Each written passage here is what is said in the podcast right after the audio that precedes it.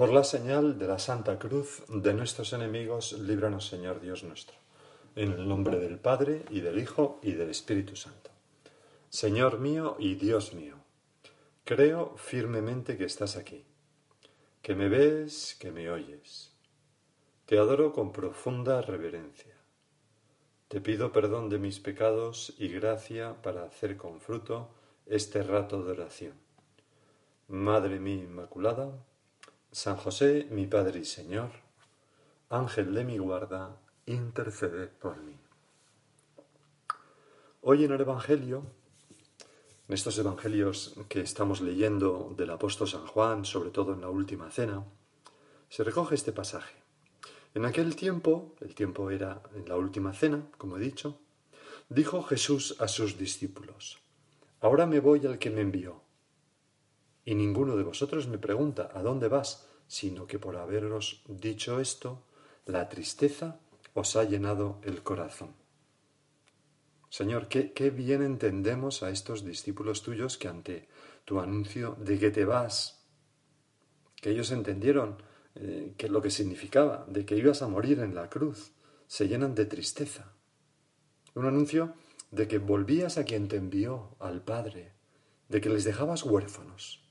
Imaginad vosotros por un momento, y yo también, claro, una vida como la de esos discípulos en un pedazo de tierra semidesértica, como era Israel, y sigue siendo, en cierto modo. Yo he estado allí un par de veces, y, bueno, es un pedazo de tierra que, que, bueno, un pedazo de tierra dominada por un imperio, Roma, cuyas legiones eran algo similar al ejército alemán en la Francia ocupada, ¿no? Unas legiones que habían aplastado ya varios intentos de sublevación con las armas, anegándolos en sangre. Imaginad, además, que tenéis unos reyes inútiles, títeres de Roma, que no pensaban más que en su bienestar y provecho, y que eran sanguinarios, piensa en Herodes.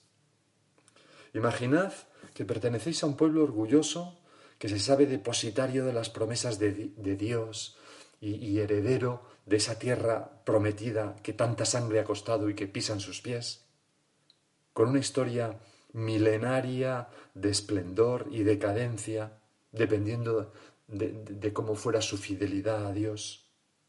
Imaginad que lleváis cinco siglos sin profetas, que Dios parece que ya os ha abandonado, que los sacerdotes incluso colaboran con los romanos, que el templo, ese lugar sagrado de la presencia del Altísimo, se ha convertido en una cueva de ladrones. Imaginad que pertenecéis a un pueblo que ha sido mm, aniquilado, deportado, destruido varias veces ya en los últimos en los últimos siglos y que siempre se ha levantado precisamente cuando ha sido fiel a Dios y cuando ha encontrado eh, eh, en, en el pueblo líderes fieles a Dios. Imaginad que vivís en un ambiente de expectación absoluta del Mesías, el que iba a poner fin a esa situación terrible que vivían. Imaginad, como había pasado tantas veces en la historia del pueblo de Israel, imaginad que una y otra vez repasáis las promesas y profecías del Mesías que se contienen en el Antiguo Testamento, que es como vuestro libro por excelencia, como lo era de los judíos, la Biblia, ¿no? Por ejemplo, el capítulo 9 de Isaías sobre el príncipe de la paz. Imaginad que habéis leído tantas veces y habéis escuchado tantas veces esto en la sinagoga, levantando en vuestro corazón un deseo de, enorme de la llegada del Mesías. Dice así Isaías, el pueblo que caminaba en tinieblas vio una gran luz. A los que habitaban en, en tierra de sombras de muerte les ha brillado una luz. Es imposible no interpretar eso como los tiempos que vivían. Multiplicaste el gozo, aumentaste la alegría, se alegran en tu presencia con la alegría de la siega, como se gozan al repartirse el botín, porque el yugo que los cargaba, Roma, la vara de su hombro, el cetro que los oprimía, el emperador, los quebraste como en el día de Madián. Pues toda bota militar, esa, esa, esa ocupación militar, ¿no? que taconea con estrépito, y todo manto restregado en sangre, están destinados a arder a olvidar, a pasarse, a ser pasto del fuego. Porque un niño nos ha nacido, un hijo se nos ha dado, se refiere evidentemente al Mesías, a Jesús. Sobre sus hombros está el imperio y lleva por nombre consejero maravilloso, Dios fuerte, Padre sempiterno, príncipe de la paz. El imperio de Israel será engrandecido y la paz no tendrá fin sobre el trono de David y sobre su reino, para sostenerlo y consolidarlo con el derecho y la justicia desde ahora y para siempre. El celo del Señor de los ejércitos lo hará. Imaginad por un momento vuestro corazón henchido de esas esperanzas y que un día se cruza en vuestro camino un rabí de palabras de fuego que dan calor a vuestro corazón, de una mirada profunda que acaricia el fondo de vuestra alma y despierta que, es, qué sé yo, qué nostalgias de una vida mejor. Que ese rabí tiene un rostro amable y sonriente.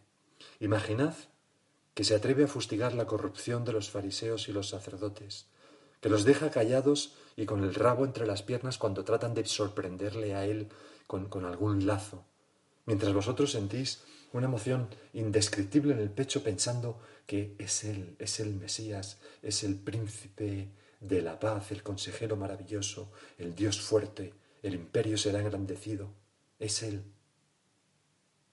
Imaginad ahora que ese rabí Jesús de Nazaret no es un hipócrita, sino que quiere con toda el alma a los que se encuentra por el camino. Imaginad que hace toda clase de milagros. Tan solo tomando de la mano resucitó a la hija de Jairo al hijo de la viuda de Naín con un levántate, y a su amigo Lázaro lo sacó del sepulcro con una sola voz, sal fuera, Lázaro. Imaginad que le veis tocar a un leproso y desaparecer la lepra, poner saliva en los ojos de un ciego y que empieza a ver, que le veis curar a todo tipo de paralíticos, que le veis expulsar a demonios con una sola palabra, sal de él, que le veis calmar una tormenta, hablar al viento y que le obedezca, andar sobre las aguas, multiplicar el pan y los peces y dar de comida a cinco mil personas. Y, vuestro corazón os dice, pero, pero ¿quién es este? E imaginad ahora que Jesús, fijando sus ojos sobre cada uno de vosotros, os hubiera dicho, con amor, sígueme. Y hubierais compartido con Él tres años maravillosos. Imaginad esas conversaciones en el camino, esas miradas felices entre vosotros al ver la admiración del pueblo tras un milagro. Imaginad que os hubieran tratado, hubiera enseñado, mejor dicho, a tratar a Dios como Padre. Que os hubiera hecho sus enviados y os hubiera dado poder para hacer milagros y los hubierais hecho cuando envió a aquellos setenta y dos discípulos. Imaginad esas noches bajo el cielo estrellado, alrededor de un fuego, y pensando, gracias Dios mío por esta vida. No quiero vivir de otro modo. No quiero más que seguir a este hombre, a Jesús. Bueno, pues imaginad que ahora os dice, me voy al que me envió. Se acabó. ¿Qué sentirías? ¿No estarías acaso triste, tristísimo? ¿No se te hundiría el mundo? No pensarías, no puede ser, no puede ser que esto tan bonito haya terminado. Así se sentían los discípulos cuando Jesús les anunció que se tenía que ir. Pero entonces, sonriendo amistosamente, les añadió, Sin embargo, os digo la verdad, os conviene que yo me vaya. No, no, no, no, Señor, no nos conviene. ¿Cómo dices eso? No, no, no, sí, sí, os lo digo yo. De verdad, os conviene que yo me vaya, porque si no me voy, no vendrá a vosotros el paráclito, el abogado, el defensor. En cambio, el Espíritu Santo, en definitiva. En cambio, sigues diciendo Jesús, si me voy, os lo enviaré. Señor, nos conviene, es inaudito oírte decir eso, pero es verdad, como toda palabra que sale de tu boca. Este es el precio de este don inimaginable. Que tú te vayas para dejarnos algo mm, que tú mismo dices que es más conveniente para nosotros. Un don que jamás podríamos haber soñado, que es el mismo amor personal que procede del Padre y del Hijo, de ti, Jesús, que viene a habitar dentro de nosotros. Nos hace templos del Espíritu Santo. Si por un solo instante el Espíritu Santo nos quitara el velo que cubre su acción sobre nuestro corazón y nuestros sentidos, en ese instante nos derritiríamos, nos o derretiríamos, nos, nos fundiríamos, se acabaría el mundo para nosotros. Acuérdate de esa imagen preciosa de Santa Teresa, el éxtasis de Santa Teresa de Bernini, ¿no? En la que está representado un ángel con un dardo de amor que penetra el corazón de Santa Teresa y Santa Teresa está arrobada en ese éxtasis con una cara de, de, de, placer increíble, ¿no? Pues está en Santa María delle Vittorie, ¿no? En Roma. Bueno, es una imagen preciosa. Pues así, así entraríamos en ese trance todos nosotros. Ese amor infinito dentro de nosotros, Señor. Basta, y, aunque eso, ya digo, el Espíritu Santo lo vele para, para, dejarnos vivir, pues eh, su acción se ve diariamente. El Espíritu Santo sigue fecundando a las almas y, y a la Iglesia. A un Papa Santo, a un Papa Santo le sucede otro Papa Santo. Cristianos que dan su vida en el martirio. Jóvenes que se plantean la entrega a Dios, el celibato la virginidad, y lo hacen. La fidelidad en tantos sitios a nuestro Señor Jesucristo. Matrimonios que nadan contracorriente. Conversiones de todo tipo.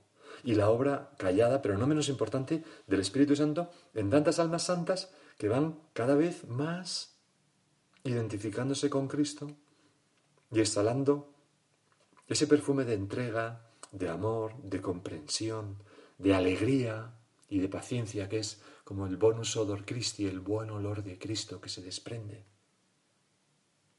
Y todo esto es obra del Espíritu Santo. Y si no la vemos, es que estamos ciegos, completamente ciegos.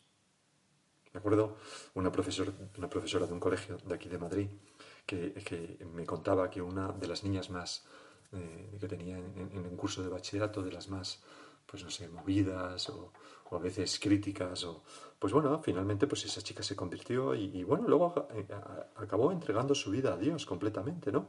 Eh, y entonces le decía a esa chica, profe, míreme, que yo soy un milagro, yo soy un milagro, ¿no? De la gracia de Dios, del Espíritu Santo. O, eh, esto lo recuerdo en una tertulia, estando en Roma con el prelado del Opus Dei anterior, Monseñor Javier Echevarría. Yo estaba allí en Roma para ordenarme y había, pues vivía pues en, el seminario de la prelatura, ¿no? Y, entonces estaba con nosotros un chico ugandés, el primero que venía de Uganda, de ese país, y entonces, en una tertulia con su español todavía no muy bueno, mm, se dirigió al prelado de Opus Dei, a don Javier Echevarría, y le dijo, Padre, yo soy un regalo de Dios para el mundo, refiriéndose a que era pues el primer ugandés, ¿no? Que venía ahí a estudiar para ser sacerdote si, si Dios lo quería así, ¿no? Bueno, pues cada uno de nosotros mm, realmente es un, es un, es un milagro del Espíritu Santo. Nuestra fe, nuestro deseo de, entregarnos a Dios, nuestro deseo de hacer felices a los que nos rodean, nuestro deseo de combatir eh, eh, el egoísmo en nosotros. Todo eso es la acción del Espíritu Santo en nosotros. El Señor, después de decir, os conviene que yo me vaya, porque así os lo enviaré, sigue diciendo, y cuando venga el Espíritu Santo, dejará convicto, o sea, acusado, ¿no? condenado al mundo acerca de un pecado, de una justicia y de una condena. De un pecado porque no creen en mí, el, mismo Señor nos lo explica. De una justicia porque me voy al Padre y no me veréis. De una condena porque el príncipe de este mundo está condenado. Este es el poder del Espíritu Santo, que ya ha vencido al mundo. Él es más fuerte, lo puede todo. Y por eso nosotros jamás hemos de desesperar. Por supuesto que nuestro camino como cristianos no es un camino de rosas, tu Señor, en, el Evangelio del sábado pasado, nos decías, si a mí me han perseguido, también a vosotros os perseguirán. Siempre habrá cruz, pero al mismo tiempo tenemos la fuerza del Espíritu Santo. Y un buen ejemplo está en la primera lectura de la misa de hoy, que nos presenta esta escena. En aquellos días la plebe de Filipos se amotinó contra Pablo y Silas, y los magistrados dieron orden de que los desnudaran y los apalearan. Pobre Pablo, pobre Pablo, siempre le van dando por todas partes por, por ti, Señor. Después de molerlos a palos, casi nada, los metieron en la cárcel, encargando al carcelero que los vigilara bien. Según la orden recibida, los metió en la mazmorra y los sujetó los pies en el cepo. A eso de medianoche, Pablo y Silas oraban cantando himnos a Dios. Los otros presos escuchaban. Asombroso, Señor. En vez de andar quejándose con miedo, aterrorizados, estaban tan llenos del Espíritu Santo que oraban cantando himnos a Dios, felices de haber merecido quizás ese ultraje y confiados en el Espíritu Santo. Algo que conmovió hasta la médula a los demás presos y que también conmovió al Espíritu Santo. Es un buen ejemplo, Señor. ¿Cuál es mi actitud ante el cansancio, ante las contradicciones, los azotes de la vida? ¿Me quejo? ¿Voy quejándome por ahí, explicándolo a todo el mundo? Ay, qué agotado estoy, cuánto trabajo tengo, qué vida tan dura llevo, no paro no sé qué. ¿Eso atrae a alguien? Más bien, lo contrario, ¿no? Aquella madre de ocho hijos que le preguntaba al sacerdote, ¿estás cansada? Después de haber tenido pues una enfermedad, dice un poco, y entonces le recomendaba, pues dile a tu hija mayor que te ayuden. Y le contaba a la madre, no, porque no quiero que piense que tener ocho hijos es una carga. Estaba cansada porque había dado luz al último, ¿no? Bueno, pues ¿no sería mucho más bonito ante la dificultad cantar himnos, sonreír y más práctico? Pero no, no, quería fijarme en esto. Voy a seguir leyendo eh, eh, los hechos de los apóstoles, ¿no? Los dejamos encarcelados con los cepos, cantando himnos a, Dios y entonces entra el poder, la acción del Espíritu Santo. De repente vino una sacudida tan violenta que temblaron los cimientos de la cárcel. Nos recuerda, Señor, a Pentecostés. Las puertas se abrieron de golpe y a todos se les soltaron las cadenas. El carcelero se despertó y al ver las puertas de la cárcel abiertas de par en, en par, sacó la espada para suicidarse, imaginando que los presos se habrían fugado. Pablo lo llamó a gritos. No te hagas nada, que estamos aquí todos. El carcelero pidió una lámpara, saltó dentro y se echó temblando a los pies de Pablo y Silas. Lo sacó y les preguntó, Señores, ¿qué tengo que hacer para salvarme? Le contestaron, Cree en el Señor Jesús y te salvarás tú y tu familia. Y le explicaron la palabra del Señor a él y a todos los de su casa. El carcelero se los llevó a aquellas horas de la noche a su casa, les lavó las heridas y se bautizó enseguida con todos los suyos. Qué, escena tan maravillosa, Señor. La última palabra no es nunca la de nuestra debilidad ni la de la malicia del mundo, sino la de la fuerza de Dios, es decir, la de la fuerza del Espíritu Santo.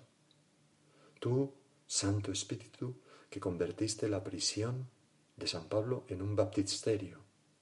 Te pedimos ahora que sigas ayudándonos a todos a encontrar a Dios en este tiempo, a seguirle de cerca, Abre las puertas de nuestros corazones a la gracia.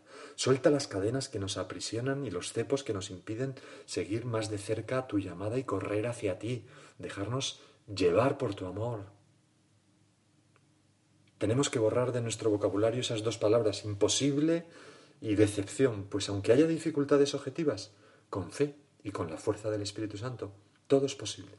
Jamás podemos dejarnos robar la esperanza, por muy mal que esté el mundo, insisto, por mucha injusticia que veamos, por mucha miseria que tengamos en nuestro interior, el Espíritu Santo es más fuerte. Y con su ayuda se puede volver a empezar. El amor puede revivir cualquier amor que parezca apagado. Las lágrimas pueden tornarse en risas. Mi culpa y remordimiento puede convertirse en paz. Mi pesar en alivio y la desilusión en esperanza. El pasaje termina diciendo que el carcelero los subió a su casa, les preparó la mesa y celebraron una fiesta de familia por haber creído en Dios. Una fiesta. Ojalá yo viva cada día haciendo una fiesta para celebrar la acción continua del Espíritu Santo en mi interior. Vamos a pedirle a nuestra Madre, esposa del Espíritu Santo, la que más intimidad tuvo con Él, que nos ayude. Toda esta semana vamos a hablar mucho del Espíritu Santo. El jueves empezaremos el decenario del Espíritu Santo. Y, quizás vayamos meditando cada uno de los dones y algunos frutos del Espíritu Santo. No lo sé todavía, pero, pero mm, vamos a pedirle a nuestra Madre que nos dé esa intimidad y que le diga al Espíritu Santo que descorra un poco el velo para hacernos sentir ese amor tan poderoso dentro de nosotros.